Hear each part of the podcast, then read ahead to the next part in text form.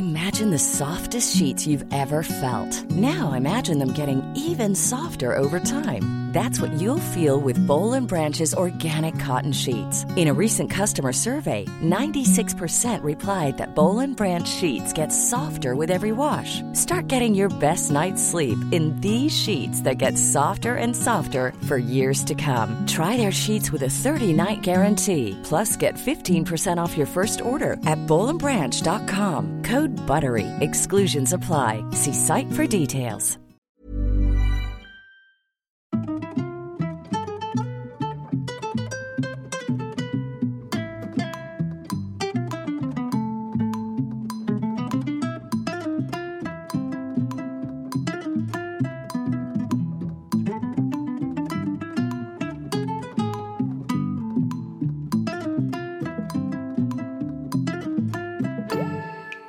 Les solos, bienvenue dans le premier podcast dédié aux mamans solo.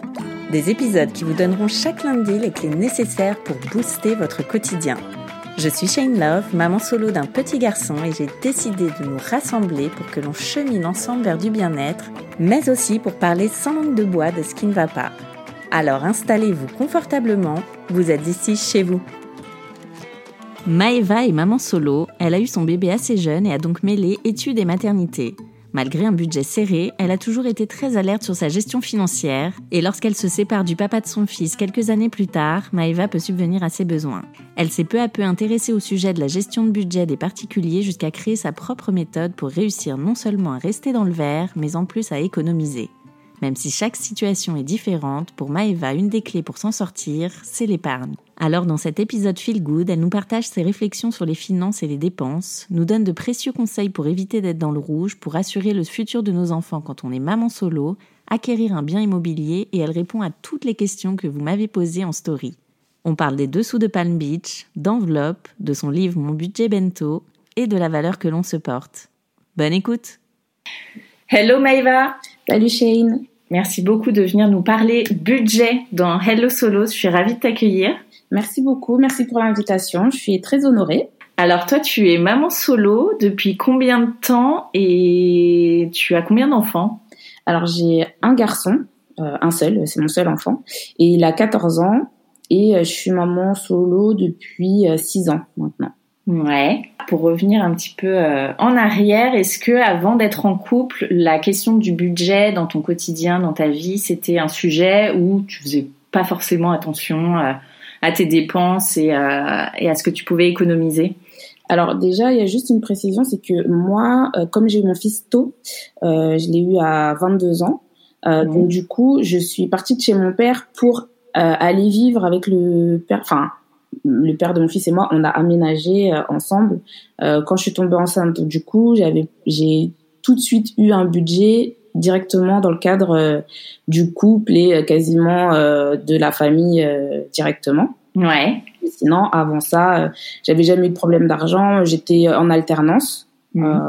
et puis sinon, avant ça, j'avais eu des jobs étudiants. J'ai commencé à travailler à 15 ans au marché d'Argenteuil pour les gens qui connaissent en banlieue parisienne. Ouais à se lever à des 5 heures du matin euh, pour travailler les dimanches. Bon, c'était un, job d'été, tu vois. Mhm. Mais bon, c'était mon ma première expérience euh, du travail, voilà. Ouais, tu mettais déjà de côté à cette époque-là? Oui, moi j'ai toujours mis de côté parce que euh, en fait, j'avais pas trop des occasions de dépenser à part aller euh, tu vois genre à la boulangerie ou trucs comme ça mais euh, bon j'avais pas trop trop le droit de sortir ouais j'avais pas beaucoup d'occasions euh, de, de dépenser. Mm. Mais, euh, mais voilà, ouais, j'ai toujours mis de l'argent de côté. Puis euh, après, ça fait plaisir de s'acheter euh, des petits trucs ou de faire des cadeaux. J'aimais bien faire des cadeaux aussi. Ouais. Enfin, j'aime toujours faire des cadeaux, mais je veux dire, quand j'étais plus petite, j'avais que ça à faire, quoi.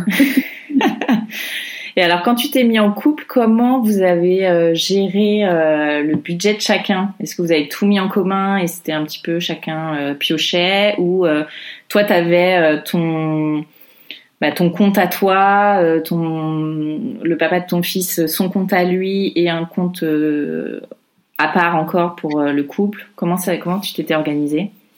Alors, moi, pour moi, le, le la... c'est un peu traumatisant pour moi de me mettre en couple au niveau du budget. Ouais. J'ai jamais eu de problème avec l'argent. J'ai fait, j'étais, euh, quand je suis tombée enceinte, je sortais de deux ans d'apprentissage. Donc, euh, tu vois, j'avais un salaire, je sais pas, j'avais peut-être 800 euros par mois, un truc comme ça. bah, tu sais, quand tu payes pas de, quand t'as pas de charge, que tu gagnes 800 euros par mois, bon, t'es tranquille, tu mets ouais. tes côté et tout. Voilà. Et puis, en fait, le père de mon fils, bah, je suis tombée assez rapidement enceinte. Mmh et euh, j'ai découvert des faces, des faces de, de lui que je ne connaissais pas. et ça a été très traumatisant parce que euh, le premier choc que j'ai eu, parce que moi au début j'ai dit quoi? J'ai dit bon bah comme on vit ensemble, il faut qu'on paye le loyer, etc. Euh, on, on, ouvre un compte joint. Mmh. Ça va t'expliquer aussi pourquoi je dis aux gens que c'est pas forcé d'avoir un compte joint. Euh, donc on ouvre ce compte joint où on doit mettre chacun euh, la moitié du, euh, du loyer. Ouais. Donc on faisait moitié-moitié. Bon, on avait plus ou moins les mêmes revenus à peu près, parce que lui il était au SMIC, voilà, donc on n'était pas, on roulait pas sur l'or ou quoi que ce soit. Mmh. Et en fait, un jour, je reçois un courrier du bailleur qui me dit comme quoi j'ai pas payé le loyer. Et je me dis mais c'est comment comment c'est possible que j'ai pas payé le loyer puisque bah, en fait, il euh, y a un prélèvement euh, qui se fait automatiquement sur le compte joint. Donc, euh, et là, je vais sur le compte et je vois quoi? Que lui, en fait, il n'avait pas viré sa moitié. Ah ouais. Il avait oublié. Genre, il y a des gens, j'ai découvert ce jour-là qu'il y a des gens, apparemment, sur cette planète, qui oublient de payer euh, un leur loyer. Genre, tu vois pas que euh, tu as trop d'argent sur ton compte. Ouais. Donc là, je peux dire, j'étais tellement mal. J'ai appelé la banque direct et j'ai dit, euh, vous me fermez ce compte immédiatement. Pour moi, tu vois, as toutes les, dans mon cerveau, j'ai toutes les alertes qui se sont allumées. warning, warning, bam, bam, bam. Tu vois. Une personne comme ça, là, je peux pas avoir, euh, un compte joint euh, avec. Euh, Trop dangereux. Ouais. ouais. voilà. Moi, j'ai toujours eu des comptes euh, nickel, jamais de découvert. je pense que je savais même pas que ça existait le découvert tellement j'étais naïve, tu vois. Donc voilà, moi pour moi un compte ça terminait à zéro, tu vois, il y avait jamais de, de découvert. Donc ouais, ça c'est un épisode. Il y a eu d'autres épisodes. C'était en fait pour moi c'était très compliqué la partie euh, budget parce que moi je suis quelqu'un je veux pas dire que je suis carré euh, tu sais genre euh, je suis pas quelqu'un qui fait ses comptes qui regarde des tickets de caisse etc machin machin mais par contre voilà juste je ne dépense pas plus que ce que je gagne mm. tu vois et ça c'était traumatisant et c'était vraiment genre quelques mois après qu'on ait aménagé ensemble tu vois c'était genre ça faisait même pas ouais ça faisait ça faisait même pas six mois tu vois enfin bref catastrophe totale. Je, j'avais envie de pleurer en fait. J'avais honte, euh, tu vois. Enfin bref. Donc là, plus de compte, plus de compte joint? Ouais, non, plus de compte joint. Euh, j'ai mis le loyer euh, sur mon compte. comme ça, j'étais. En fait, en gros, je suis quelqu'un. Je suis pas, je suis pas casse-tête tu vois. Je vais pas essayer de te faire changer de machin, etc. Moi, je suis un peu radicale, tu vois. Ok, si tu oublies de faire ça, qu'est-ce que tu vas oublier d'autre, en fait? Mmh. Donc, euh, je me suis dit, moi, je prends pas euh, de risque. Euh, j'ai mis le truc sur mon, enfin, j'ai mis le prélèvement sur mon compte mmh. et lui, il me faisait un virement sur mon compte pour que ça puisse payer le loyer. Ok. Voilà. J'avais géré comme ça parce que j'étais trop mal.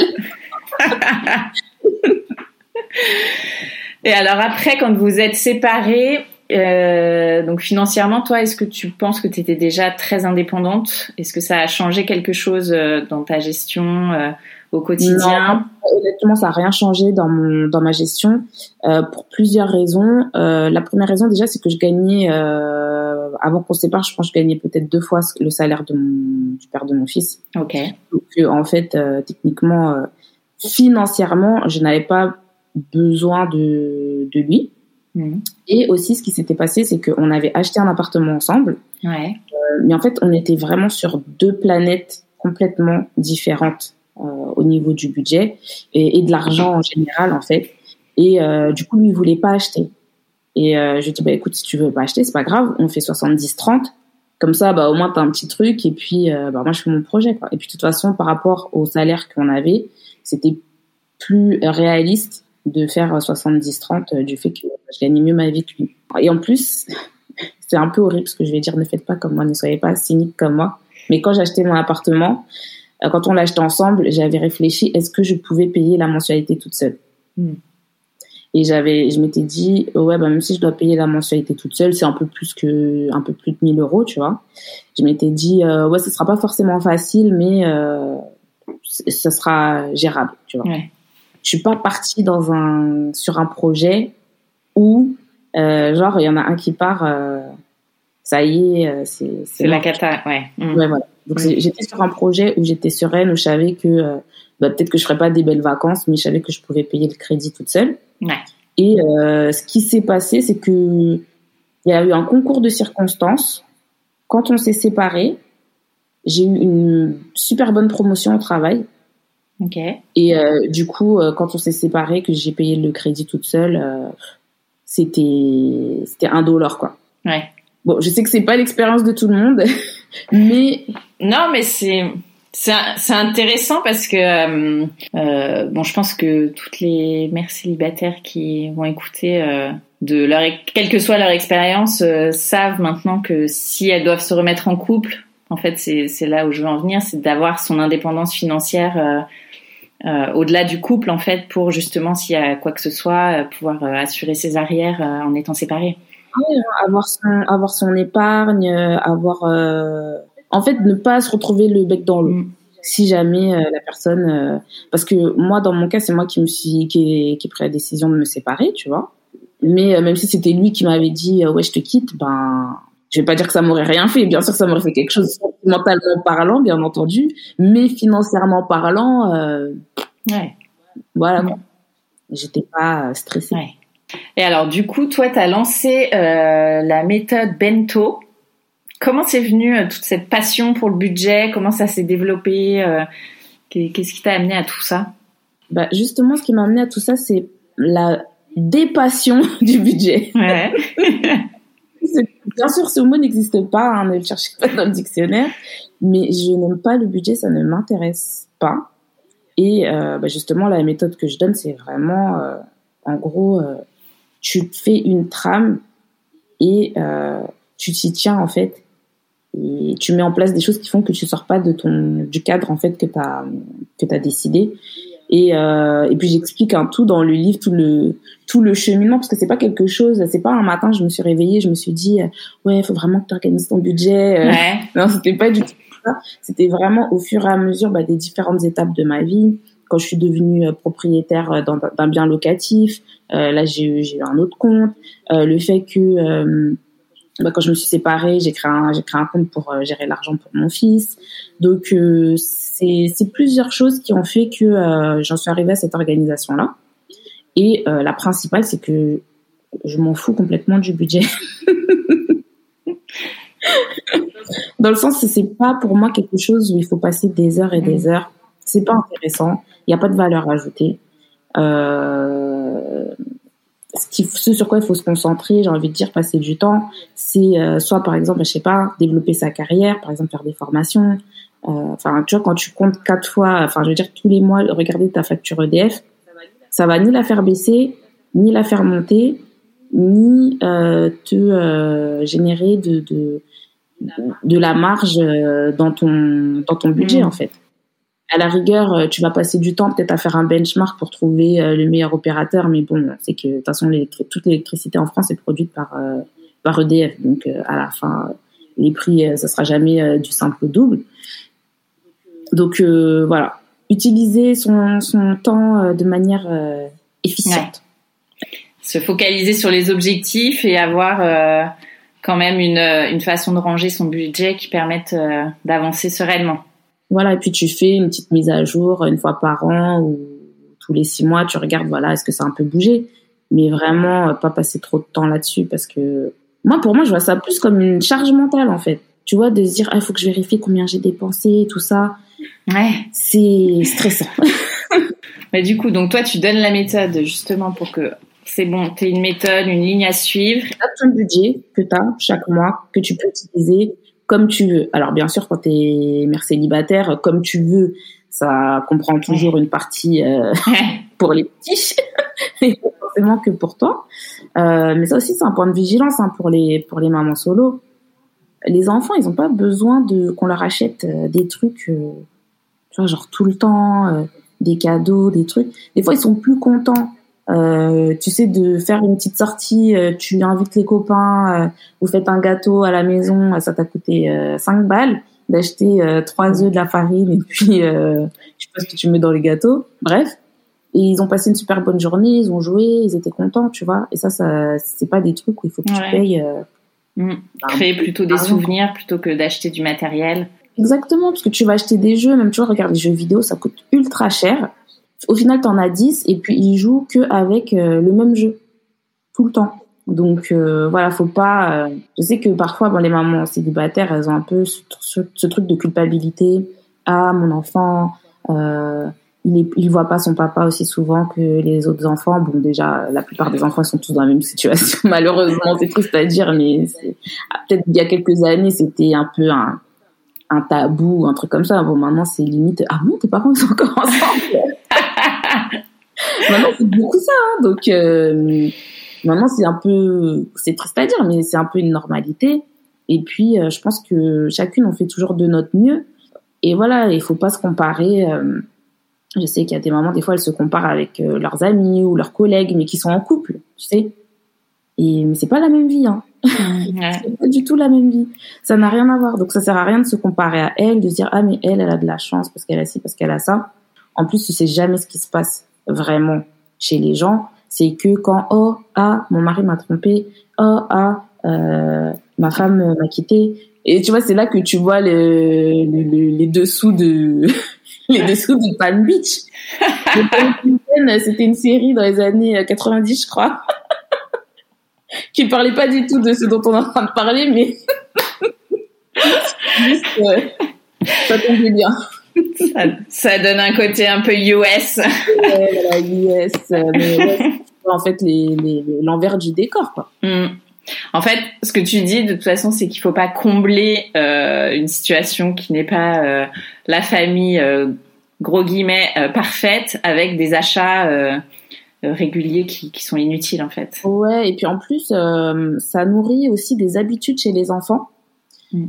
tu sais de que ma valeur c'est le matériel, que pour prouver son amour c'est à travers le matériel, que si tes parents ne te donnent plus de matériel, du coup ça veut dire qu'ils t'aiment plus tu vois, donc c'est important de montrer son amour à ses enfants ou à son enfant avec des moyens qui soient pas matériaux justement parce que même pour quelqu'un qui gagne bien sa vie, hein, parce que moi, regarde, aujourd'hui, je gagne bien ma vie, mais tu sais, rien n'est garanti dans la vie. Hein. Je peux mmh. avoir euh, une des veines, euh, enfin, tu vois, tout peut arriver. Bon, même si je touche du bois ça n'arrive pas, mais euh, je, je peux pas euh, créer ma valeur ou je peux pas mettre ma, mon moyen de démonstration de mon amour à mon fils à travers des choses euh, qui soient matérielles. Mm. C'est trop dangereux, c'est trop aléatoire. Et puis surtout, c'est pas du tout, euh, enfin, je veux dire, c'est pas du tout euh, pertinent comme comme curseur en fait. Ouais. Et d'ailleurs, tu dis au début de ton livre que souvent les personnes qui sont le plus dans la précarité vont faire plein d'achats inutiles. Toi, ça, t'avais toujours semblé euh, incohérent, étonnant. Oui, c'est étonnant, mais en fait, c'est étonnant, oui et non. C'est en fait euh, la peur du manque. La peur du manque. Donc en fait, on comble cette peur en achetant euh, des choses des fois pas chères ou d'acheter des choses parce qu'elles sont en promotion, de dire ah ouais mais si jamais j'attends, ben ce truc-là il sera plus en promotion, j'en ai pas besoin tout de suite, mais peut-être que j'en aurai besoin. Alors qu'en fait, euh, les personnes qui sont beaucoup plus à l'aise financièrement, elles n'ont pas ce, ce sentiment de, de, de, de, rareté, de manque, tu vois. Mm. Et donc, ça te permet en fait d'attendre beaucoup plus facilement. Et c'est horrible parce que les gens qui ont besoin d'attendre, c'est les personnes qui ont des moyens plus serrés et les personnes qui ont le plus de facilité à attendre ou à retarder une dépense, ben, ce sont les personnes qui ont déjà de l'argent. Ouais. Donc c'est important d'être conscient de ce. Euh, et d'ailleurs, euh, je pense que je l'ai mis dans le livre. Il y a malheureusement ce livre n'existe pas en français, mais euh, c'est le, le, vrai coût de du manque en fait, du, du manque d'argent. Et il t'explique que c'est vraiment c'est dans le cerveau. Hein. Ce sont des mmh. psychologues et tout qui ont qui ont étudié ça et qui t'expliquent que quand tu as ce sentiment de ne pas avoir d'argent, ça te t'empêche de prendre de bonnes décisions, ça t'empêche d'avoir les bonnes priorités parce qu'en fait, tu n'arrives tellement pas à te projeter dans le futur que quand tu vas avoir une promotion sur un truc qui, sert absolument à rien, tu vas dire ah ouais mais il faut que je profite de cette promotion parce que euh, sinon on sait jamais euh, peut-être je vais en avoir besoin plus tard mais comme tu n'arrives pas à te projeter bien comme il faut dans le futur, tu peux pas te dire non mais en fait même dans six mois j'aurais pas besoin d'un mixeur en fait. Ouais. Et c'est et c'est pas des trucs sur lesquels il faut se culpabiliser, mais il faut essayer de s'en rendre compte que ce n'est pas en accumulant en fait euh, des choses matérielles, que ce soit les vêtements, que ce soit les jouets, enfin peu importe, qu'on va réussir à combler ce manque de, enfin cet état de manque en fait. Mm. Ça peut pas être comblé, c'est pas rationnel. Ouais. T'as un conseil pour euh, justement essayer de ralentir ces achats euh, compulsifs? Ben moi le conseil que j'essaye de, donner euh, et c'est la clé vraiment pour avoir un budget euh, équilibré, c'est l'anticipation. Et les personnes qui se retrouvent euh, ben, dans des situations vraiment difficiles financièrement, c'est des personnes malheureusement qui ont soit pas pu ou soit pas eu la capacité d'épargner. Parce que l'épargne, c'est quoi? C'est l'anticipation. C'est de se dire, bon, ok, là j'ai 500 euros, mais je vais pas les dépenser, je vais les garder de côté parce que tout le monde va avoir un imprévu. Il y en aura forcément un. La seule chose qu'on ne sait pas, c'est est-ce que ce sera la semaine prochaine ou est-ce que ce sera l'année prochaine. Donc, euh, d'avoir ce petit montant, d'avoir cette épargne et euh, par exemple de faire un budget sur l'année. Ça, c'est un conseil que je donne à chaque fois qu'on me demande ouais, c'est quoi ton conseil, c'est vraiment de faire un budget sur l'année. Tu peux pas être surprise au mois de septembre d'avoir plus dépensé. Parce que t'es maman, je le sais, ton enfant il va rentrer à l'école, il va falloir lui acheter des nouvelles chaussures. En plus, tu sors de l'été, en été, ça pousse comme des je sais pas quoi. Euh, les vêtements qui leur allaient euh, au mois de mai, euh, au mois de septembre, euh, t'as les t'as les t-shirts manches longues qui arrivent au milieu de l'avant-bras. Enfin, tu vois, enfin c'est normal, l'enfant grandit. Donc c'est pour ça que et tu vois, on en revient aussi au côté, tu vois, les dépenses, les, les petites dépenses tout le temps, tout le temps, tout le temps. Bon, en fait, c'est ça qui te grignote ton épargne. Et bah des fois, tu vois, au lieu d'acheter des jouets comme ça qui servent à rien, et ben au lieu de dépenser 20 ou 30 euros, tu les mets de côté sur un petit compte que tu gardes à part pour ton enfant. Et comme ça, tu sais quand tu arrives au mois de septembre, tu sais que là tu vas avoir grosses dépenses, euh, les inscriptions au sport, euh, des fournitures scolaires. Bon, ça dépend. Il y a des personnes qui ont la prime de rentrée, il y en a qui n'ont pas. Euh, ou tu vois ton enfant il veut s'acheter un agenda euh, qui est un petit peu plus fancy. Bon, là tu lui dis ok, euh, tiens tu rajoutes 10 euros et puis tu prends le, le petit agenda avec je sais pas c'est quoi les dessins animés ou les séries que les enfants ils regardent maintenant, tu vois, mais euh, enfin voilà pour faire un petit un petit extra quoi. Hmm. Mais il faut anticiper. Tu vois là par exemple on est en train d'enregistrer, on est au mois d'octobre. Et ben il faut que tu fasses ton année de octobre à octobre. Oui, il faut. Ce que tu dis, c'est qu'il faut pas attendre janvier euh, parce que l'année, euh, il y a toujours des choses de toute façon en cours. Voilà, exactement. Des choses, bah, soit qui sont récurrentes ou justement celles aussi qui sont pas récurrentes. Par exemple, je sais pas, tu vas être invité à un mariage, ou un enterrement de vie de jeune fille. Euh, tu vois, c'est ça en règle générale, on prévient un petit peu à l'avance. Tu vois, le mariage, on te dit pas, euh, ouais, c'est le mois prochain. Les gens s'organisent normalement, enfin la plupart du temps en tout cas, euh, un peu en avance. Donc, essayer d'anticiper au maximum. Après, ça peut être frustrant parce que bah, une fois, j'avais fait un exercice avec une copine et je disais bon bah vas-y, on va lister les anniversaires. Et elle m'avait listé alors ses neveux, ses nièces, ses frères et sœurs, son père, sa mère. Euh, je lui dis, euh, et tu mets combien de, de cadeaux, enfin un budget cadeau pour chaque personne? Je sais plus combien elle mettait. Et je lui disais, mais ça rentre pas dans ton budget en fait. Ouais. Pas te permettre de faire, même si ça vient du, du cœur, tu vois, pour faire plaisir. Mais de elle-même, elle m'a dit, mais en fait, euh, c'est trop. C'est trop. C'est pas, c'est pas possible que je fasse des cadeaux à tous mes neveux et nièces, euh, à tous mes frères et sœurs, euh, les, les parents et tout. Je lui ai dit, bah écoute, ce que tu peux faire, tu squeezes les adultes.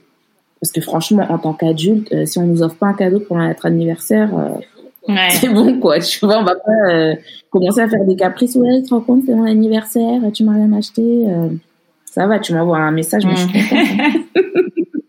Donc euh, voilà, ouais, anticiper au maximum et puis euh, couper les choses qui sont, euh, je sais pas, tu vois, ta sœur, tu peux lui dire, bah écoute, euh, je t'invite à la maison, euh, je te fais un petit, euh, un petit repas à la maison, tu vois, ça coûtera moins cher qu'un cadeau. Et puis euh, ça fera tout autant plaisir. Ouais. Par quoi on commence en fait là, tu vois, on discute, je diffusais l'épisode et certaines solos m'ont dit mais comment on commence, par quoi on commence, est-ce que est-ce qu'on le fait à la main avec son stylo sur une feuille? Est-ce que tu as des conseils pour un, je sais pas, est-ce qu'on fait un fichier Excel? Est-ce que alors du coup, par où on commence? Ben moi, en tout cas, ce que je recommande, ce que j'explique dans mon livre, la première partie, c'est vraiment l'état des lieux. Donc ça veut dire vraiment regarder d'où où je pars. Ça sert à rien de faire des plans sur la comète si tu sais pas d'où est-ce que tu pars, combien tu gagnes, combien tu dépenses, quelles sont tes charges fixes, quelles sont tes charges variables, euh, c'est quoi ton c'est quoi ton train de vie, où va ton argent? Parce qu'il y a beaucoup de personnes qui pensent qu'elles ont un budget ric-rac et puis une fois qu'elles vont dans les dans les petites lignes, elles disent ah là là mais l'argent que je dépense là-dessus, euh, franchement j'aurais jamais cru que je mettais euh, autant d'argent euh, là-dessus. Donc une fois que tu as identifié un peu ces, ces points durs, bon bah tu sais bon voilà là je vais euh, là dernièrement j'ai une abonnée elle me disait ouais avant je dépensais genre 800 ou 900 euros de courses par mois. Ok. Et elle est passée à 350 donc elle a quasiment divisé par on va dire elle a divisé par deux plus que deux entre deux et trois mm. euh, le montant de ses courses et pourtant euh, et elle elle avait pas l'air de me dire ouais là maintenant je me serre le, la ceinture ou quoi que ce soit elle m'a juste dit bah ouais maintenant je fais un planning des repas pour la semaine donc du coup, j'achète que ce que ce dont j'ai besoin euh, pour la semaine. Et puis aussi, bah, elle commandait moins, euh, vu que bah, comme tu as déjà préparé tes repas, c'est pas pareil que quand tu es là. Oh là, j'ai la flemme de je sais pas quoi faire. Euh, bon bah allez, on commande. surtout maintenant là avec Uber et Deliveroo, c'est catastrophe totale. donc donc du coup voilà, c'est c'est vraiment faire un état des lieux et après, bah, en fonction de sa situation, euh, voir euh, quels sont les leviers qu'on peut actionner euh, pour réorganiser tout ça. Ouais. Toi, tu recommandes de prendre les trois derniers relevés bancaires et de scanner, quoi. En fait, vraiment regarder toutes les dépenses sur ces trois derniers mois. Ouais. Regardes chaque ligne, tu regardes chaque carte bleue que tu as fait. Après, le problème, c'est que bon, moi, j'aime pas l'espèce parce que justement, le problème de l'espèce, c'est que tu vas retirer 100 euros ou 50 euros, peu importe. tu sais pas. Et dans trois mois, tu pourras jamais. Euh... Alors, à moins justement d'être ultra pointilleuse, mais pointilleuse, pardon, mais comme j'ai dit, euh... moi c'est pas mon cas. Donc, euh, c'est clair que euh, je préfère la carte bleue pour le côté euh, traçabilité des dépenses. Ouais. D'ailleurs, il y en a qui parlaient des enveloppes budgétaires. Je sais pas si toi tu recommandes cette méthode ou pas, vraiment de classer et d'avoir ces billets pour chaque budget, pour les sorties J'aime pas cette méthode, mais je vais expliquer pourquoi. En fait, j'aime bien cette méthode, c'est-à-dire d'avoir un budget par poste de dépense. Ça, c'est une bonne méthode. Mais ce que j'aime pas, c'est la manière de l'exécuter, c'est-à-dire d'avoir les petits billets, les petites pièces dans les, dans les petits fichiers, là, euh, chaque jour. En fait, pour moi, ça, ça entretient l'esprit de rareté, tu vois, de manque, de, que l'argent c'est quelque chose qui finit, qui descend vite, etc. Et je sais qu'il y a plein de gens qui disent, je comprends le côté ludique, etc. Mais moi, avec mes abonnés, ce que j'ai envie de faire, c'est vraiment de les faire passer à un autre niveau dans leur relation à l'argent. Et avec un système d'enveloppe où tu touches des feuilles, en fait, ça, te prouve tous les jours que l'argent c'est quelque chose de fini. Or, c'est pas quelque chose de fini. C'est pas quelque chose qui est limité. Bien sûr, euh, ça va te demander plus ou moins euh, beaucoup d'efforts, où il y a des choses que tu pourras pas faire parce que t'es pas né millionnaire, donc euh, oui, ce sera difficile de devenir milliardaire. Mais ton, ta situation financière, elle se limite pas à un billet de 20 euros un billet de 50 euros en fait. Et c'est ça que ça que j'aime pas dans cette méthode-là. Par contre, d'avoir tu vois des enveloppes virtuelles, il y a plein de néobanques qui te permettent d'avoir des enveloppes virtuelles, des sous-comptes selon les banques, ça s'appelle coffre-fort, des pockets, etc. Et donc, du coup, d'avoir ces, euh, ces, ces sous-parties-là de, de compte. Mais faut pas en faire trop non plus, euh, sauf sur les points, par exemple, je sais pas, tu es passionné par la, par les, je sais pas moi, le tricot, et tu te dis, ouais, bon, je vais arrêter de dépenser 100 euros euh, en pelote de laine et je sais pas quoi euh, tous les mois. Donc là, je me donne que 50 euros, et du coup, bah, quand j'ai fini mes 50 euros, je, je fais plus. Tu vois. Après, il n'y a pas besoin d'avoir 15 000 sous-enveloppes une enveloppe loisir, voilà, c'est c'est très bien. Moi, j'aime bien la flexibilité. J'aime pas le truc de dire ah mais j'ai retiré de l'argent de mon budget coiffure pour euh, le mettre sur mon budget euh, je sais pas quoi. Tranquille, relax. du moment qu'on va pas qu'on n'est pas dans le découvert, tout va bien. Ouais. Tu conseillais aussi, si je me trompe pas, de d'avoir un compte pour toutes les charges fixes et un compte justement pour les loisirs avec euh, voilà, tu glisses ton budget et tu sais combien euh, à combien tu as le droit. Euh. Bah ouais, mais ça c'est la base parce que moi je sais pas comment les gens ils font pour savoir je sais pas le 23 du mois combien il leur reste d'argent sur le compte s'il y a encore un ou deux prélèvements qui sont pas passés, parce que tous les prélèvements, ils passent pas forcément le 1 et le 2. Il n'y a pas que le loyer, il y a, enfin, ou le crédit. Il y a, y je sais pas moi, ton abonnement téléphonique, ton Netflix, ton je sais pas quoi. Maintenant, tout, il y a 15 milliards de prélèvements. Euh, donc, euh, en fait, les prélèvements, non, je le mets à côté. Ouais, parce que c'est un peu comme tu disais pour les enveloppes. En gros, tu vois, euh, tu as toujours la peur que un prélèvement passe et que tu, Exactement.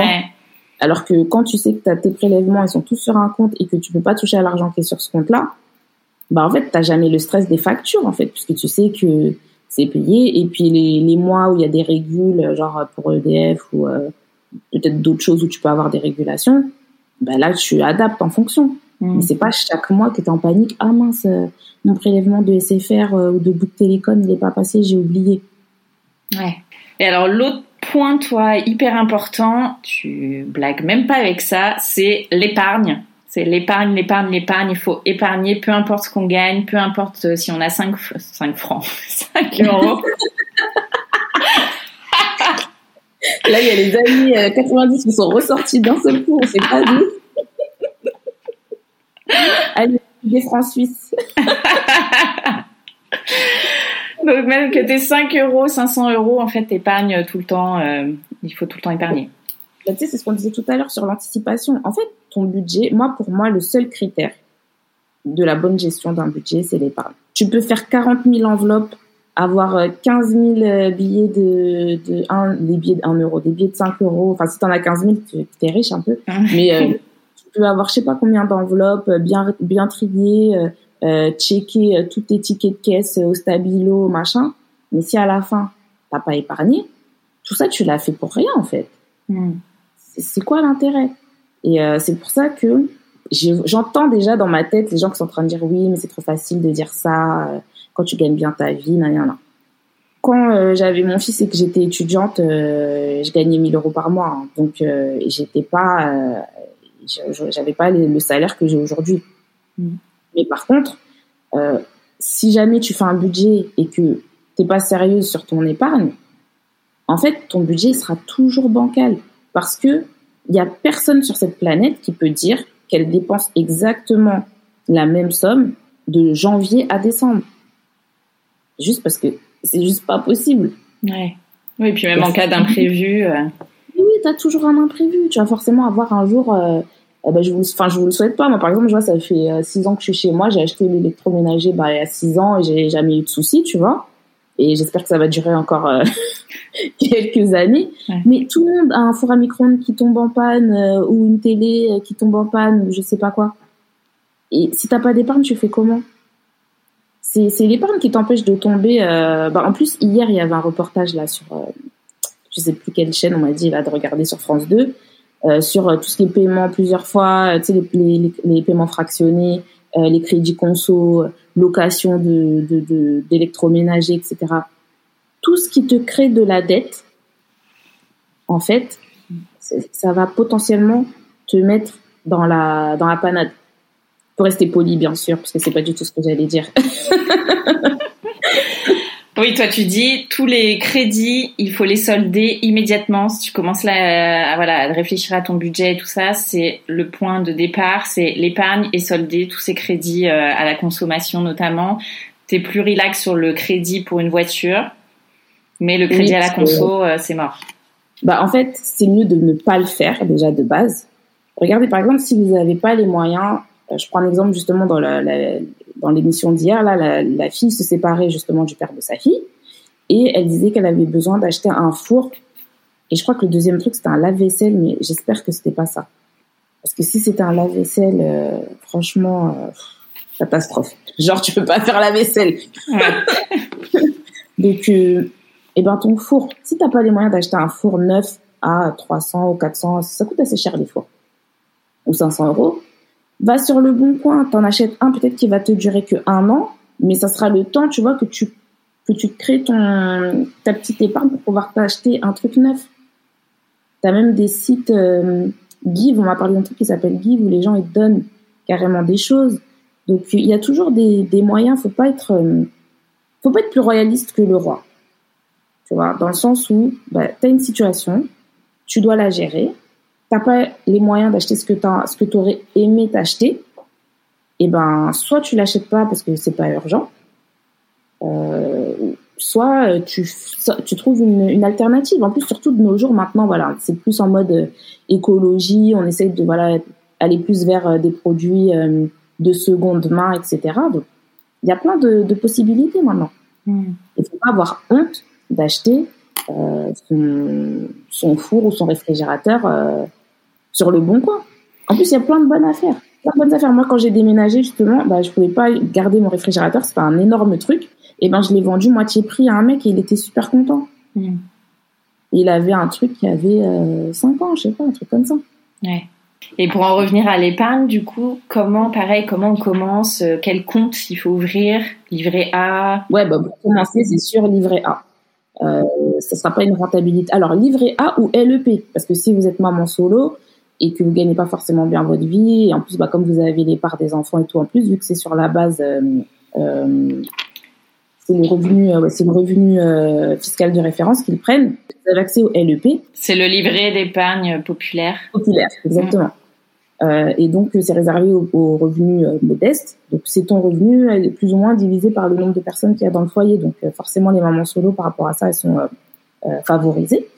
donc utilisez ça, il n'y a aucun risque. Euh, l'argent, voilà, il est euh, sur un support. Euh, tu, tu, mets un euro, bah t'as ton 1 euro plus les pourcentages d'intérêt qui, qui, te servent. Donc ça, c'est pour commencer, de se dire bon voilà, j'essaye de mettre 1000 euros de côté. Déjà 1000 euros de côté, c'est déjà bien.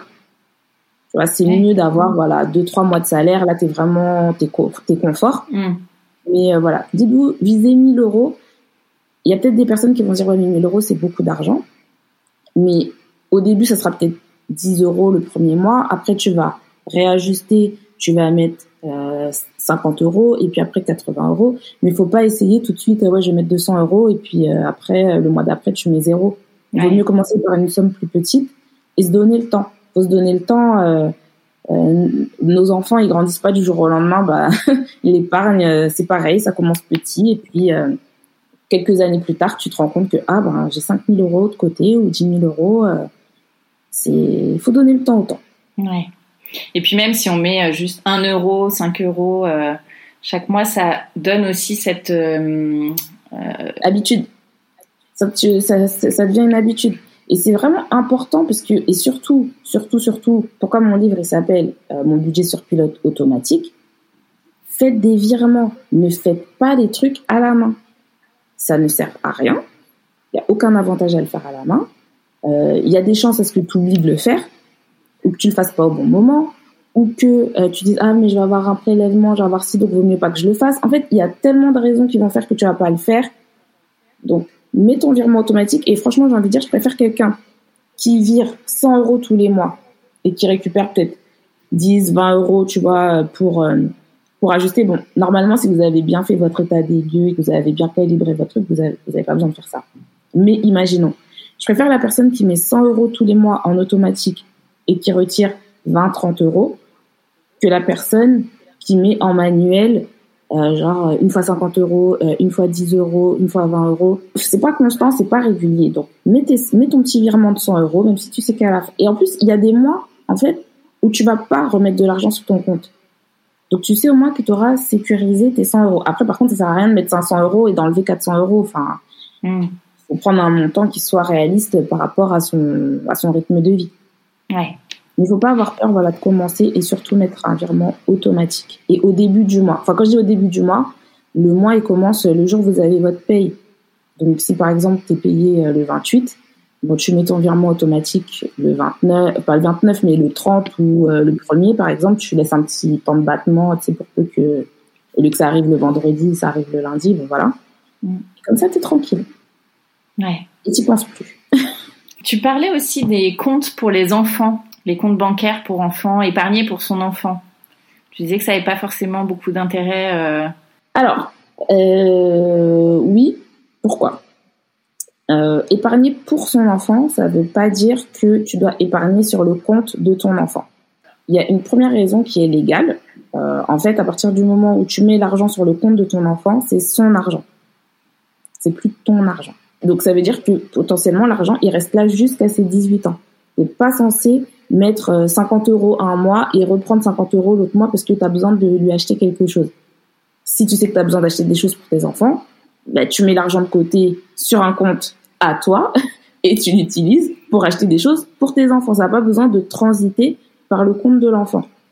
Et euh, ce qu'il faut savoir pour ces comptes qui sont au nom des enfants, à 18 ans, c'est fini. Et c'est et c'est pas 18 ans et un jour, hein, c'est le jour des 18 ans. T'as plus les accès, t'as plus rien. Donc même si on essaye tout d'élever nos enfants pour que ce soit des adultes euh, géniaux et des adolescents euh, pas trop relous, tu peux pas savoir quand ton enfant il a deux ans que ce sera un adolescent mature à 18 ans. Hmm. Il y a des personnes qui me disent ah oui mais moi de toute façon si je vois que mon enfant n'est pas mature ben l'argent que j'ai mis sur son compte je vais retirer. Mais là on revient à la raison numéro une tu n'as pas le droit de faire ça en fait. Quand on dit qu'on a le droit de gérer l'argent des enfants, c'est par exemple, il a un compte courant, un livret, une assurance vie, et que tu fais l'argent euh, aller d'un compte à un autre, mais ce sont ses comptes à lui, ça c'est géré. Si ça va de son compte à ton compte, ça c'est plus géré, c'est c'est volé. Et les gens vont dire ouais mais c'est mon argent. Bah si tu considères que c'est ton argent, garde-le sur ton compte. Ouais. C'est aussi simple que ça. Et il y a absolument aucune différence entre mettre, par exemple, 2000 euros sur le livret A de ton enfant et qu'il y ait accès à 18 ans, et mettre 2000 euros sur un compte à ton nom et lui euh, payer toi-même son permis à 18 ans. Enfin, quelle est la différence? Ouais. En fait, c'est la peur de la peur de dépenser en fait cet argent et. Ouais, mais ça c'est hypocrite. Ça je l'ai ça je l'ai dit. Hein. J'ai j'ai créé un, un post là-dessus. J'ai dit ça c'est hypocrite. Genre si tu mets l'argent sur le sur le compte de ton enfant, euh, tu, tu, tu, te mets grave une culpabilité, ah, j'ai pas le dépenser, et si c'est sur ton compte, euh, arrêtez, arrêtez. regardez, regardez-vous bien dans le miroir, dites-vous la vérité, et dites-vous, euh, maintenant, t'arrêtes euh, de faire n'importe quoi. Si ça peut vous aider de mettre l'argent sur un compte et vous appelez ce compte-là ou cette, cette enveloppe virtuelle, en, virtuelle, hein, n'allez pas dire que je vous ai dit de faire des enveloppes en papier. et que vous mettez argent pour, euh, je sais pas comment vous appelez vos enfants, tu, mets le prénom, ben tu le vois, tu, tu sais que c'est l'argent que tu as mis de côté pour quand ta fille ou ton fils il va devoir changer de basket et puis que tu as mis tes 50 euros de côté pour lui 30 ou 50 ou 100, c'est selon vos, vos, budgets pour les chaussures, mais que vous avez mis ça de côté pour votre enfant. Vous n'avez pas besoin de vous culpabiliser pour vous responsabiliser. Hmm. Moi, je trouve ça. Enfin, je veux dire, quelle est la différence entre l'argent qui est sur le compte de ton enfant et sur ton compte? C'est les parents qui payent les factures. C'est toi qui es en charge de la bonne, euh, de, de la bonne santé financière de, de ton foyer. Et encore pire quand t'es maman célibataire, parce qu'il y a que toi qui es adulte dans la maison.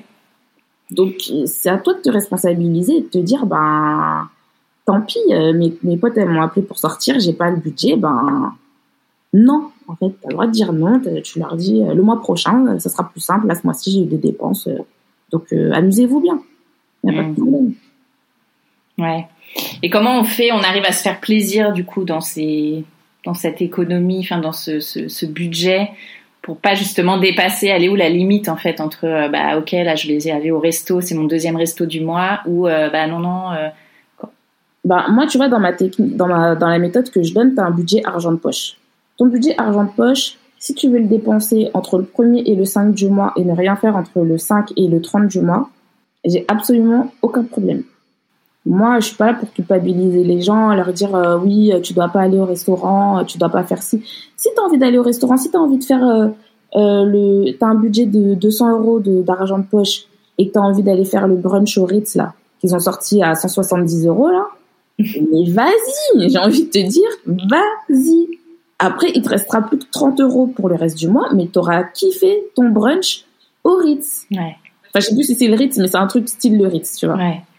C'est, c'est, il faut savoir se faire plaisir, il faut avoir un budget plaisir. Et ça, souvent, les mamans, elles oublient, elles sont là en train d'acheter des trucs qui servent à rien à leurs enfants et elles vont pas se payer un petit massage, euh, tu vois, aux huiles chaudes ou je sais pas quoi, aux pierres chaudes, là, tous les trucs qu'ils font dans, dans, les, dans les instituts, là.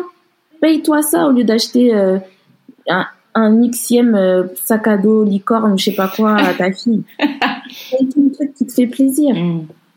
C'est les enfants, ils... Vos enfants, ils vous voient dépérir. Même si vous mettez votre faux, votre faux sourire sur votre visage, euh, et vos enfants, ils lisent dans vos yeux, hein, ils savent si, si ça va ou si ça va pas. Donc, au lieu de leur acheter des trucs qui servent à rien, qui, qui seront dans une poubelle ou dans, au fin fond d'un placard euh, dans, dans trois semaines, tu te fais une petite sortie avec tes copines, un petit salon de thé, je sais pas quoi, euh, Instagrammable, là, tu fais ça, tu te fais plaisir, tu t'offres un bouquet de fleurs, euh, même s'il va durer que quatre jours, c'est pas grave. Ouais. Tu vois, c'est, franchement pour moi, ça c'est essentiel. C'est un peu comme, tu sais, quand tu fais un régime, la dernière fois, je parlais de ça, j'ai oublié avec qui. Si tu te prives, tu te prives, tu te prives, tu te prives, tu te prives, tu te prives, après, quand tu vas sortir de ta privation, tu vas revenir peut-être même plus bas que tu étais avant de, avant de commencer. Donc, c'est mieux de lâcher un peu la pression, un petit peu tous les mois, chaque mois, se faire un petit plaisir. Même si tu vas à la boulangerie à côté de chez toi, tu prends un croissant. Je sais pas combien ça coûte un croissant. 1,50€. Tu manges ton truc toute seule avec un petit chocolat. Voilà. Ouais, l'idée c'est vraiment de définir un budget loisir, plaisir et, euh, et s'y tenir aussi quoi. Comme ça on est. Voilà et s'y tenir par mm. contre. Parce qu'après c'est là que la culpabilité elle vient, c'est quand tu te dis ah mais en fin de compte j'aurais pas dû faire ça parce que maintenant euh, je suis dans le je suis dans la mouise et tout. Mais franchement si vous avez du mal à gérer votre budget, n'ayez pas honte d'aller dans des dans des banques où il n'y a pas le droit au découvert. Hein. Ouais les Nickel, euh, les Revolut, euh, Vivid et compagnie, vous n'avez pas le droit au découvert.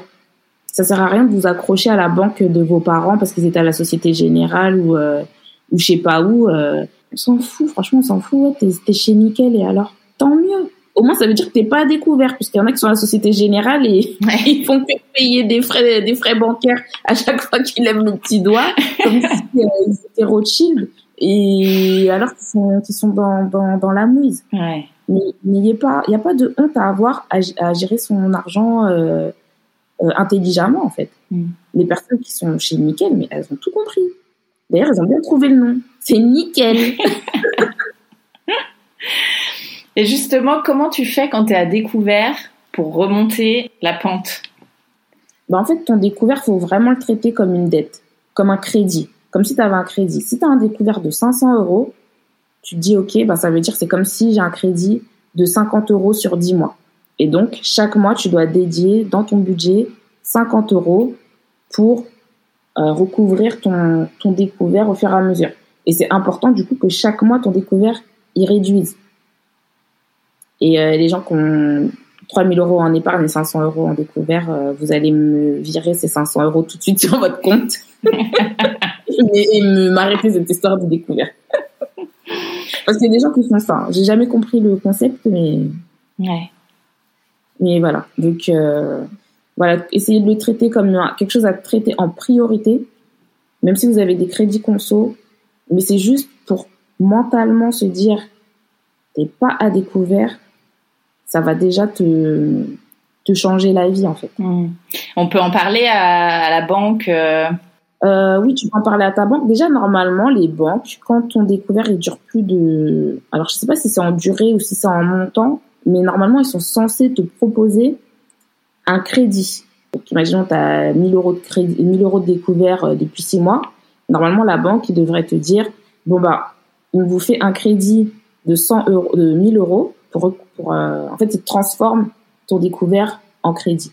Mais le problème de ça, c'est quoi? c'est que en règle générale, le crédit coûte plus cher que, mm. le découvert s'il est autorisé, parce que le découvert non autorisé, là, tu te fais matraquer.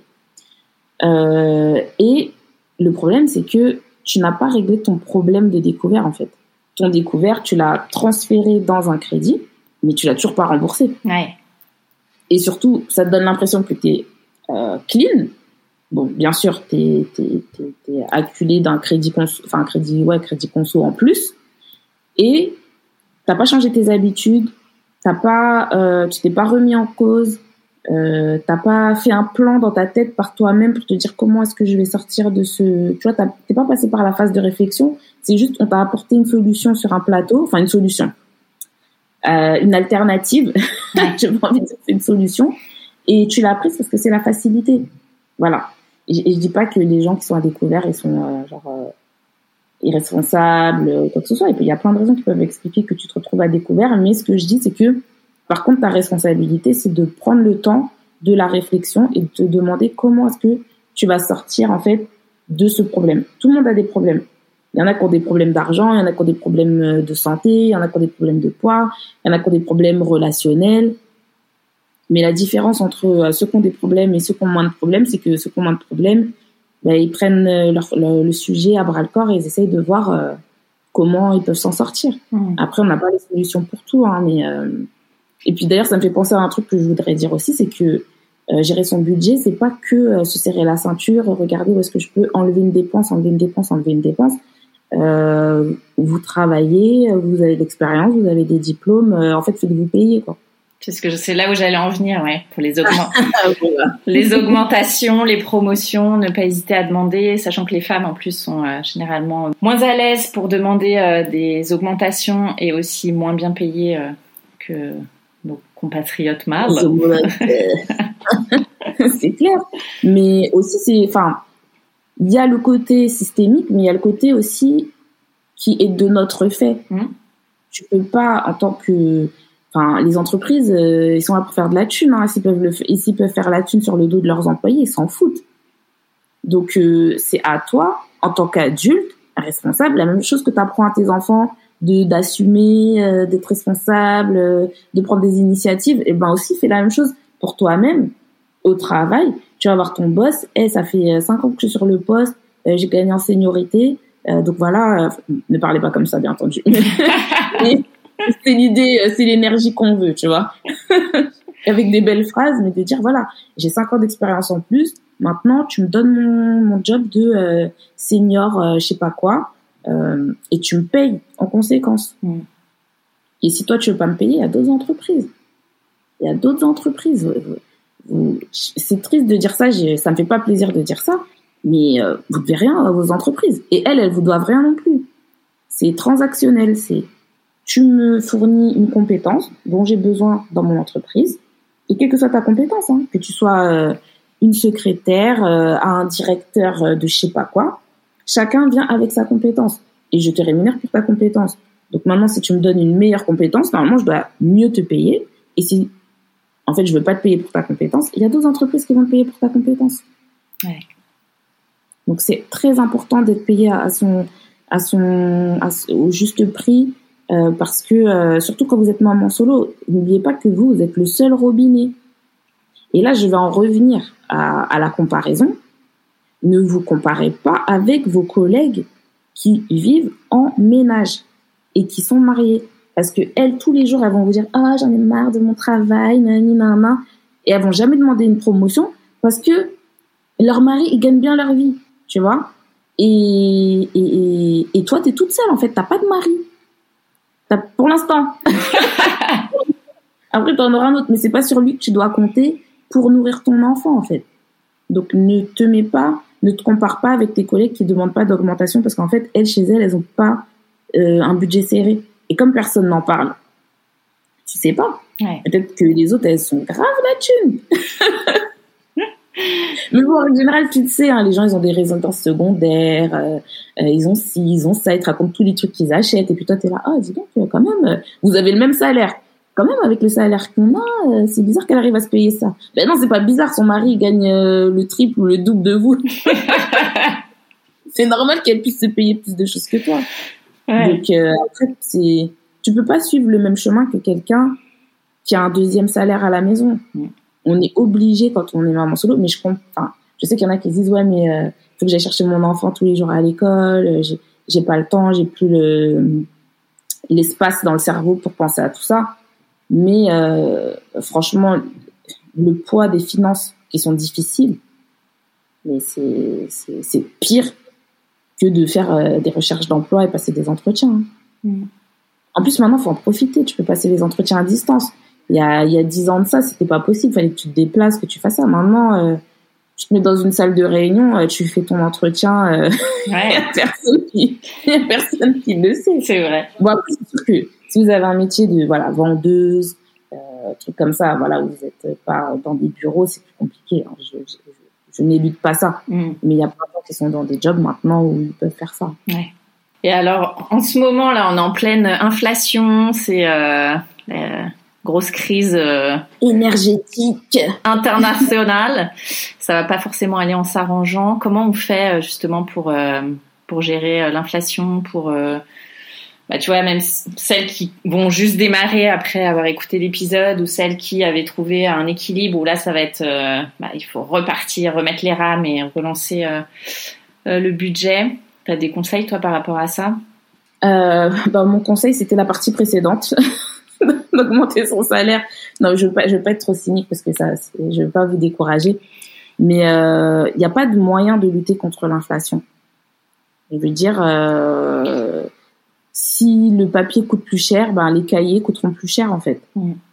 Et euh, soit tu anticipes et tu peux anticiper vraiment en amont avec ton salaire, soit tu anticipes encore en te serrant la ceinture. Et moi, j'ai toujours du mal à dire aux gens, ouais, il faut que vous serriez la ceinture c'est tellement triste, tellement. Ouais. Bon, sauf pour les gens qui vivent grassement, bon voilà, il faut un peu réduire la voile. Mais tu vois, moi je sais pas, je me sentirais trop mal à l'aise de dire à quelqu'un qui gagne un SMIC, il faut que tu te serres encore la ceinture, mais serrer quoi? Il reste plus rien à serrer. Mmh, Tu vois, si, si, si, tu, avant tu pouvais peut-être économiser, je sais pas moi, 100 euros par mois. Avec l'inflation, tu te retrouves, il te reste 30 euros. Tu vas plus allumer le chauffage chez toi, tu vas plus allumer la lumière. Enfin, c'est trop triste. C'est trop triste. Après, je sais qu'il y a des gens qui sont obligés de le faire de vraiment, euh, même sur des choses euh, de base. Mais par exemple, sur les courses, des fois, il y a beaucoup de marge à faire sur les courses pour éviter tout ce qui est gaspillage. Tu sais, des fois, tu achètes des choses, tu achètes en gros, et puis tu te rends compte qu'à la fin, ah, le truc, ben, c'est périmé. Donc, si vous savez que vous, par exemple, vous jetez pas mal à la, à la poubelle, achetez pas des grosses quantités. Achetez pas des grosses quantités. Euh, et puis après aussi, euh, bon, ça, je le dis tout le temps, mais la viande, ça coûte cher. Euh, et en plus, si c'est pour acheter de la viande, euh, désolé, hein, mais là je vais le dire, je vais dire un gros mot quand même, mais si c'est pour acheter de la viande de merde, euh, vaut mieux essayer de, voilà, ça se développe de plus en plus. Et je tiens à préciser que je ne suis pas végétarienne, parce qu'il y a déjà qui vont dire ouais encore un délire de vegan, je sais pas quoi, euh, no gluten, no je sais pas quoi. mais non, non, je suis pas intolérante au gluten, euh, voilà. Mais c'est vrai que la viande, et ça a été démontré, on n'a pas besoin de manger de la viande deux fois par jour. Donc, euh, même des fois, il vaut mieux se dire, le poisson, ça coûte plus cher, mais peut-être vaut mieux acheter des fois du poisson une fois et retirer, euh, tu sais, les jambons à deux balles là qui te vendent, euh, il y a du sucre dedans, du glucose, du blé, je sais pas quoi. Tu te dis, mais je suis pas censée acheter de la viande. les saucisses et tout, tu sais même pas ce qu'il y a dedans. Donc, essayer de développer ça. et puis après, bon, alors moi, je suis pas du tout du matin, mais à ce qui paraît, il se passe des choses le matin pendant que moi je suis en train de dormir et il y a des choses qui s'appellent le marché et apparemment le marché c'est pas mal hein. niveau prix et tout ça donc euh, et puis même avec les enfants ça peut faire une sortie euh, donc euh, je trouve que c'est pas mal. Et puis aussi l'avantage au enfin non. Ouais non j'allais dire n'importe quoi. J'allais dire au marché il n'y a pas trop de de tentation pour acheter n'importe quoi mais c'est complètement faux.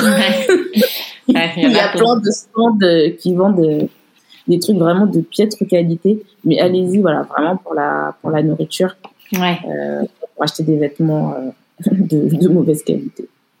Et comment est-ce qu'on peut réduire son épargne euh, si si t'as pas le choix, euh, oui. Mais après, faut bah, faut faire la, faut faire l'équilibre entre le budget plaisir et l'épargne. Parce que le problème, c'est que l'épargne, en auras toujours besoin.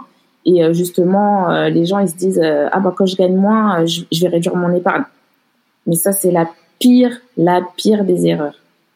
Pourquoi? Parce que Quelqu'un qui gagne bien sa vie et qui a un budget plaisir, euh, je dis n'importe quoi, de 1000 euros par mois. Tu vois, 1000 euros pour faire tes petites courses, tes machins, tes sorties. Le jour où il a un imprévu, bon, bah, il va sacrifier ses plaisirs, parce que les plaisirs, tu peux les sacrifier facilement. Tu vois, si c'est un mois, ben, t'as 1000 euros. Même si t'as un imprévu de 1000 euros, t'es tranquille. Parce qu'en fait, ton budget, euh, va, enfin, pas variable, mais ton budget, euh, qui est pas essentiel, quoi, c'est 1000 euros. La personne qui a un budget plaisir de 100 euros. Elle a un imprévu, un imprévu de 500 euros. Si elle n'a pas d'épargne, elle fait comment? Hmm. C'est impossible. Et en fait, moins tu gagnes d'argent, plus c'est important d'avoir de l'épargne. Parce que quelqu'un qui gagne 5000 euros par mois, s'il a que 200, 2000 euros de charge, et ben même s'il a un imprévu de 3000 euros, il peut l'absorber en un seul mois. Ouais. Mais toi, qui gagne un petit salaire euh, ou qui a un budget euh, serré, c'est parce que tu peux avoir un budget serré et avoir un gros salaire, hein, mais euh, voilà. Et ben t'as pas de marge en fait, et c'est pour ça que tu dois tout le temps, tout le temps, tout le temps avoir de l'épargne parce que tu pourras jamais compter sur ton budget mensuel pour absorber un gros imprévu. Hmm. Et je sais, hein, en plus je l'écris dans mon livre. Hein. Il y a une phrase où je dis oui, quand ton salaire baisse, ta première tentation c'est de ta première idée, c'est de baisser ton épargne, mais non, non, non, non, La première chose que tu vas baisser, c'est tes plaisirs. Parce que, euh, sauf si tu as une, déjà constitué une épargne conséquente par, auparavant. Quoi. Mm. Mais si tu euh, voilà, un peu euh, limite, tu peux pas sacrifier ton épargne. Ouais. Et alors aussi, on m'a posé pas mal de questions pour toi sur Instagram. Tu as répondu à pas mal d'entre elles, mais voilà, la première, par exemple. Comment mettre de l'argent de côté pour ses enfants sans que l'ex puisse y accéder? Ah, ça c'est très bien comme question. Bah oui, mais comme tu as dit qu'il fallait pas avoir de compte pour l'enfant. Oui, bah voilà. Tout simplement. Soit ça, soit l'assurance vie. Alors en fait, le truc avec l'assurance vie, c'est qu'il faut que les deux parents signent pour faire un, un mouvement sur le compte en fait. Pour faire une transaction. Donc du coup, eh ben, tu sais que ni lui ni toi, vous ne pouvez faire un truc bizarre, euh, tu vois, en, sous-marin. Vous êtes obligé d'être à deux et de prendre la décision à deux. Par contre, le problème, c'est que si l'autre personne, c'est un gros con ou une grosse conne, ben, si jamais tu veux faire un arbitrage ou faire un inversement, il peut essayer de te bloquer. Mm. donc ça, c'est mieux quand les parents s'entendent. Mais effectivement, quand il n'y a pas de compte au nom de l'enfant, c'est tranquille. C'est réglé. Comment épargner quand les charges mangent tout notre salaire? Ça, il n'y a, pas de, a, pas de, a pas de solution miracle. Hein. C'est soit il faut trouver un moyen de baisser ses charges, soit il faut augmenter son, faut augmenter son revenu. Parce que ou baisser les charges au bout d'un moment, euh, mm. dire tu peux pas faire des miracles non plus. Hein. Comment obtenir un prêt immobilier quand on est solo C'est possible? Euh, Oui, c'est possible. Hein. C'est possible. Après, euh, il faut avoir une situation financière vraiment clean. Et puisque regarde les banques aussi, c'est le reste à vivre. Donc, si tu es toute seule avec un enfant, ça peut passer plus facilement que si tu es toute seule avec deux ou trois enfants. Là, la banque, ils vont dire, ouais, mais en fait, vu que tu as trois enfants, tu as beaucoup de charges. Des charges qui ne se voient pas sur, la, sur les factures, tu vois, c'est la nourriture, euh, ce genre de choses. Et euh, ça, ça peut être bloquant. Et le seul moyen de le débloquer, bah, c'est de gagner euh, sa vie correctement. Mais c'est possible c'est pas un critère d'être à deux pour acheter. Au contraire, moi je vous conseille d'acheter toute seule. Ouais, c'est ce qu'on disait, on en revient. Ouais, voilà. Et puis après, si tu trouves quelqu'un, tant mieux. c'est ça. Euh, quel pourcentage de son salaire est-il correct de mettre de côté quand on est solo? Je dirais quand on est solo, c'est un peu comme quand on gagne pas bien, pas trop bien sa vie, on a vraiment besoin d'avoir de l'épargne, puisqu'on peut compter que sur sa propre épargne. Donc, ce qui serait bien, ce serait de mettre 20%. Euh, mais euh, si vous êtes au tout début de votre prise en main de votre budget, essayez de viser 10%. Euh, et puis après d'augmenter au fur et à mesure. Voilà, il faut pas se stresser, il faut mettre quelque chose. Mmh. Il y a un truc, c'est si vous voyez que votre logement il vous coûte trop cher, n'hésitez pas à changer d'endroit parce que c'est un poste de dépense tellement important.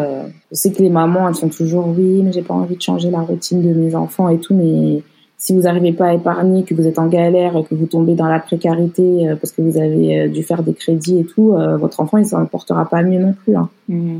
Des fois, il y a des décisions qu'il faut prendre, même si ça fait pas plaisir, mais après au moins on peut respirer financièrement parlant. Ouais. Comment on fait sans pension en garde alternée qu'il faut quémander la moitié au papa? Alors euh, déjà, garde alternée, ça ne veut pas dire qu'il n'y a pas de pension alimentaire, hein, parce que si jamais il y a un gros différentiel de, de salaire, euh, tu peux quand même avoir une garde, enfin une pension alimentaire. Euh, effectivement, comme tu disais, la CAF, ils essayent de mettre en place les médiations pour que les mamans justement, elles n'aient pas à être en mode percepteur des impôts là ou ici ou je sais pas quoi. C'est pas notre job de faire ça. et puis, ce qui est important aussi, c'est de clarifier le budget pour les enfants. Parce que euh, une des, des, phrases préférées des, des pères qui veulent pas payer, c'est oui, euh, tu vas utiliser l'argent pour t'acheter des sacs à main ou je sais pas quoi. Enfin, genre, c'est comme si euh, les mm. femmes elles vivaient que pour des sacs à main. Bref. C'est ça. et, euh, et du coup, ben, n'hésitez pas à faire même des tickets de caisse différents. Quand vous allez au supermarché, vous mettez votre petit, tu sais, le petit séparateur là. tu fais et tu vas, tu vas saouler la caissière. Tu t'en fous en fait. Ouais.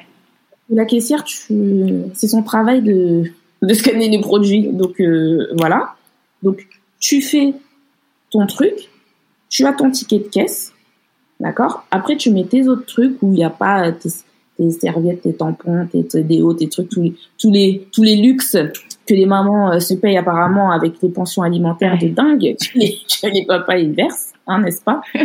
Euh, Et du coup, tu vois, à la fin du mois, tu vas lui sortir les tickets de caisse de la pharmacie, de, euh, alors pas les trucs remboursés, bien entendu, il faut être de bonne foi quand même, mais il y a plein de, de toute façon, il y a de plus en plus de médicaments qui sont pas, qui sont pas remboursés, mais tu montes bien les sorties que tu fais, les cadeaux que tu achètes pour les copains, pour les anniversaires, etc quelqu'un où tu lui dis ouais mais euh, tu te rends compte ça c'est pas beaucoup et tout en fait il vit pas avec l'enfant au quotidien il sait pas ce que ça coûte. Quelque part tu peux lui donner le bénéfice du doute que c'est pas 100% de la mauvaise foi tu vois mais une fois que tu lui montres le budget que tu que tu dépenses pour ton enfant déjà peut-être que toi tu vas te poser des questions de te dire euh, est-ce que j'ai vraiment les moyens de dépenser tout ça d'argent? Ouais. Après, ben, de voir avec lui et dire voilà, c'est ça le budget. Donc si tu veux pas me donner d'argent, pas de problème. Ramène-moi des pâtes, euh, des pommes de terre, euh, des surgelés que je vais mettre dans le dans le congélateur. Si ça peut te rassurer sur le fait que c'est pas de l'argent que je vais utiliser pour m'acheter euh, des sacs à main ou des chaussures, parce que c'est connu, hein, mm. avec 100 balles de, de pension alimentaire. acheter un Chanel. Avenue Montaigne, nous voilà. Ouais, non, mais c'est ça, tu vas aller sur les champs, t'acheter un. même, pas un porte-bonnet, tu pourras t'acheter chez lui 8 ans. Enfin, bref.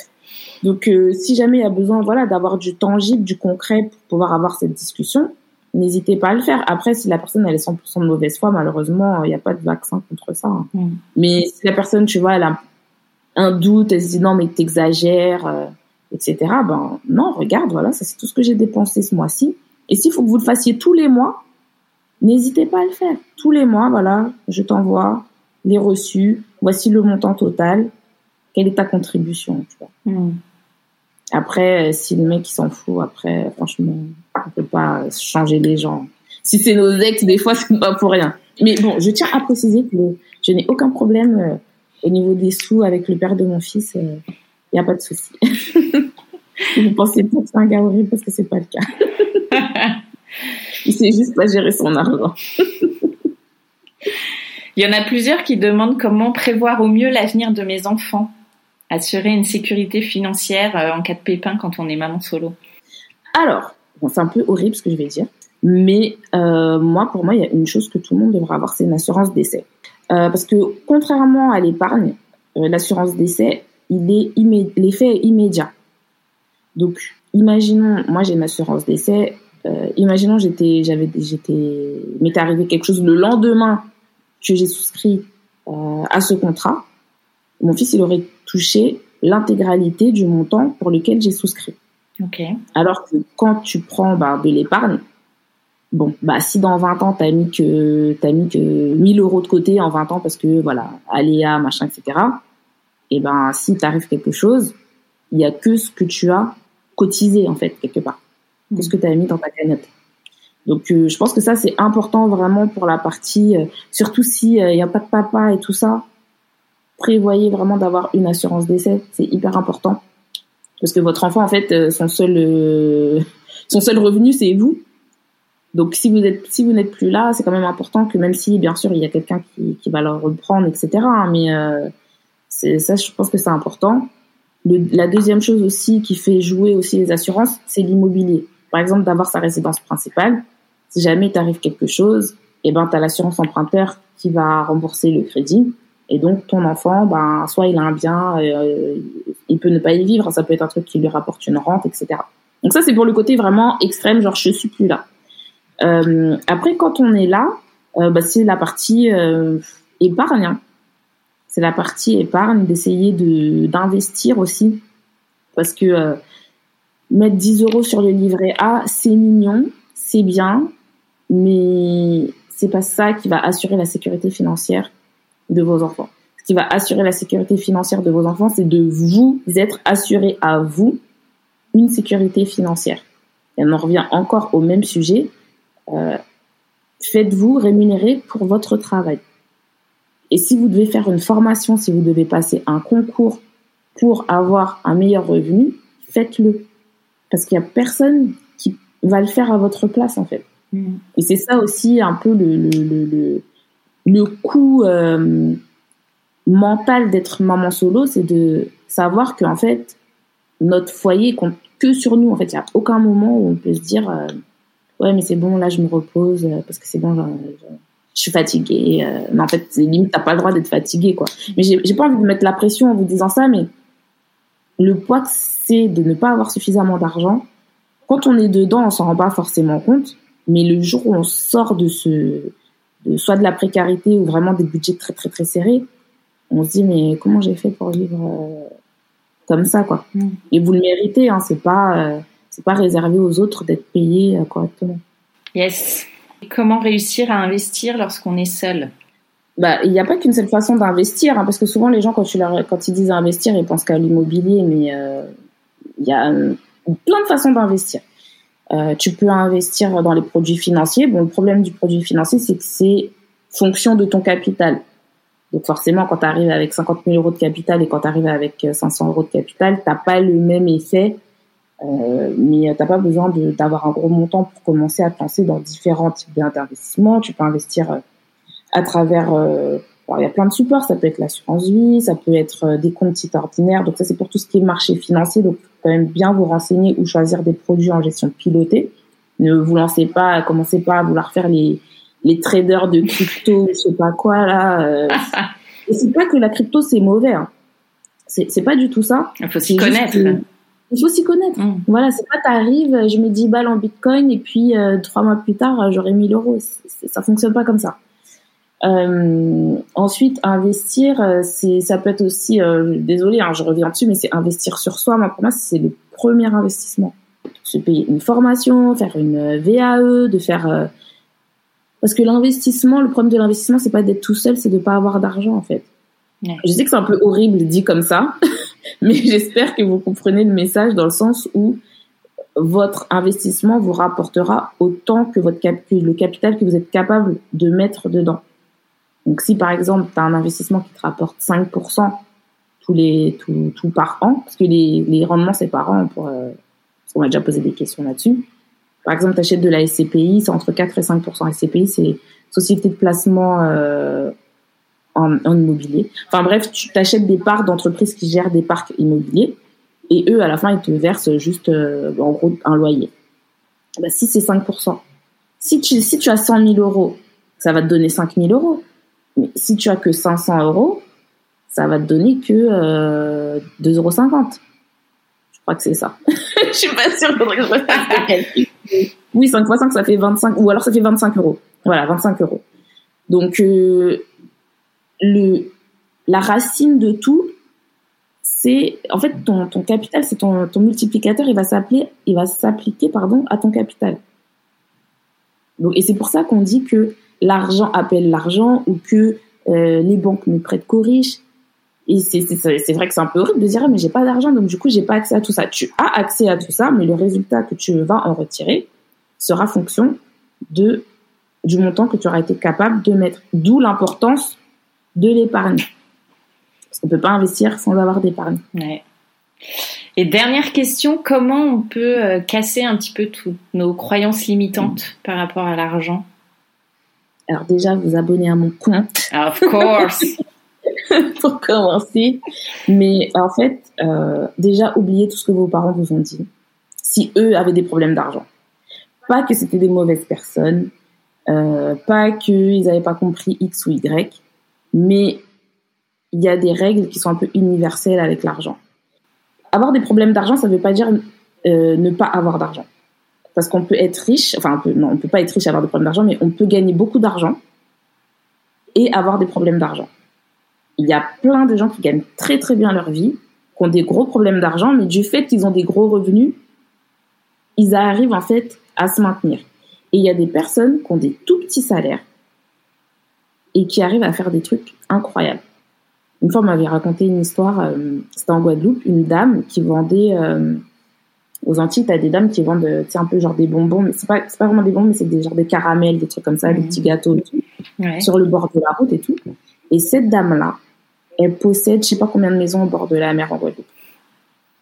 Parce qu'en fait, tout son argent qu'elle a gagné, même si c'était des petits trucs, mais tu sais, des petites sommes, tous les jours, tous les jours, tous les jours, tous les jours, et puis à chaque fois, en fait, c'est, c'est vraiment un état d'esprit d'être riche ou d'être pauvre. Et c'est pas parce que vous avez des problèmes d'argent aujourd'hui que vous en aurez toute votre vie. Mais comme c'est, c'est, je pense que c'est aussi l'idée de la question, c'est de se dire, ah, mais comment est-ce qu'en fait on sort de cet état d'esprit-là? Et il faut rencontrer de nouvelles personnes. Il faut pas rester dans un euh, dans un environnement qui est euh, monochrome, tu vois, où euh, on gagne tous pas beaucoup d'argent, on a tous des problèmes d'argent, euh, il y a personne qui investit, euh, parce qu'en fait, tu n'arrives pas à...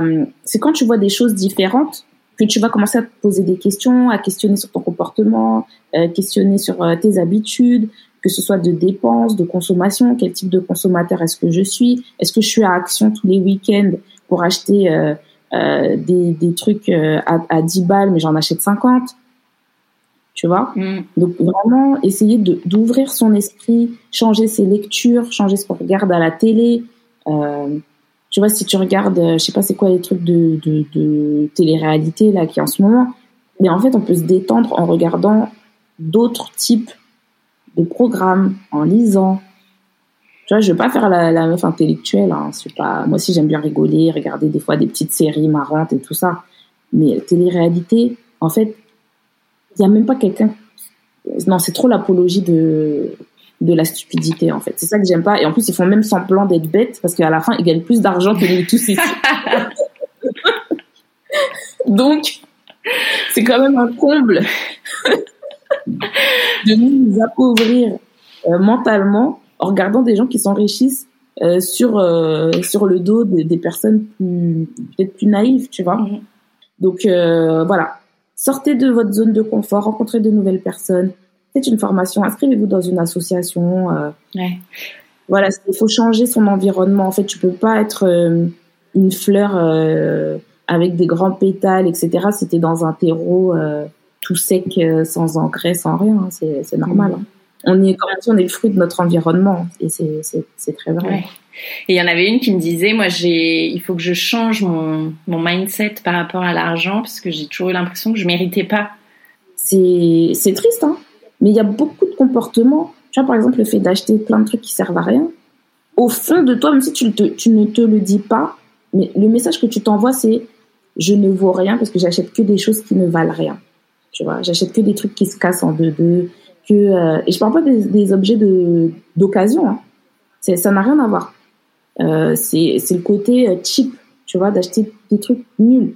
Achetez-vous des trucs bien. Achetez peut-être, au lieu d'acheter 15 pulls euh, à, à, à 3 euros, euh, enfin ça n'existe plus maintenant les pulls à 3 euros tellement tous les prix ont augmenté, mais au lieu d'acheter des trucs en quantité, des fois il vaut mieux en avoir que deux qui sont bien, qu'on aime bien, on se sent belle dedans, euh, on voit que ça nous va bien et, et qu'on se sent valorisé en fait, même si vous n'avez pas besoin de, vêtements pour vous sentir valorisé, mais dans l'achat, dans les choix que vous faites au quotidien, de vous sentir valorisé dans ce que vous faites et que vous méritez d'avoir de l'argent, que vous méritez d'avoir euh, des belles choses, même si c'est pas un million de belles choses. Mais euh, des fois, voilà, vaut mieux avoir un sac à main, même si tu l'as payé, comme on parlait des sacs à main tout à l'heure, que vous payerez pas avec la pension alimentaire, bien sûr, parce qu'elle est trop pourrie. Mais avec, vous pouvez vous mettre un, une de vos enveloppes, ça peut être vous dire, ouais, je m'achète un, un beau sac à main, mais sauf que j'en achèterai que un. Au lieu d'en acheter 10 au marché euh, en polyuréthane qui vont se transformer en, en miettes de plastique euh, au bout de quelques années, quoi. Ouais. Mais c'est un travail, mais c'est bien. En fait, déjà, le fait que la personne ait posé la question, c'est qu'elle est déjà, en fait, dans son processus et que ça va arriver petit à petit. Le problème, c'est pour les personnes qui pensent qu'elles n'ont pas de problème avec l'argent. Mm-hmm. Donc, pour résumer, en gros, épargner, euh, scanner d'abord votre, euh, votre, vos dépenses actuelles, vos trois derniers relevés de compte, épargnez à fond, euh, à fond, fond, fond, c'est vraiment la priorité. Même des petits, euh, des tout petits montants. se faire confiance aussi sur, sur ce qu'on fait, se valoriser, s'encourager aussi à, aller vers un chemin de l'argent plus, plus sain mhm. et se dire que tout est possible et avoir des objectifs au-delà de la lune. Ouais, après il faut rester parce que je sais qu'il y a des personnes qui n'aiment pas se fixer des gros objectifs parce qu'après elles sont déçues. Il faut pas le voir comme ça. Il hein. faut juste se dire euh, j'étais un point A, je visais le point B, et ben je suis arrivée au point euh, A point 4, tu vois. et en fait, c'est ça qu'il faut regarder, c'est pas se dire ah j'ai loupé B, je suis une grosse nulle. Non, mais en fait, il faut juste viser une progression et forcément, bah plus tu vises loin, plus euh, tu as des chances euh, de, de, de d'aller loin, même si tu n'arrives pas à l'objectif que tu t'es fixé, mais il faut rester, faut être le, le mot à la mode, c'est d'être bienveillante avec soi-même et d'apprécier le progrès plutôt que euh, de passer du temps à se dire euh, ouais mais j'ai pas j'ai pas atteint mon objectif. Oui mais si tu as fait 50, euh, 75 ou 95% de ton objectif c'est tout aussi bien que c'est toujours mieux que d'être resté au, au, point de départ quoi. Ouais. Et puis surtout suivez Maëva évidemment sur son compte pour avoir tous les conseils. Et oui, je vous accueille avec plaisir euh, sur ma page. C'est ouvert à tout le monde et c'est gratuit. Merci beaucoup Maëva. C'était trop chouette de partager tout ça euh, avec nous. J'espère que ça va en aider. Euh... pour l'invitation. C'était euh, intéressant, des questions très intéressantes. Même des fois quand on me pose des questions, je suis obligée de me dire ah mais c'est vrai ça j'ai jamais pensé à ça. ça me fait me triturer l'esprit. J'aime bien ça. Merci beaucoup pour tout. Avec plaisir. À une prochaine. Merci d'avoir écouté cet épisode, j'espère qu'il vous a fait du bien. Si c'est le cas, n'hésitez pas à mettre 5 étoiles sur votre application podcast préférée et à en parler autour de vous. Ce petit geste m'aidera beaucoup à faire connaître Hello Solos. Je vous souhaite à toutes une très belle semaine et vous donne rendez-vous lundi prochain pour un nouvel épisode. En attendant, direction Instagram sur le compte hello.solos pour retrouver la communauté décomplexée des mamans overbookées.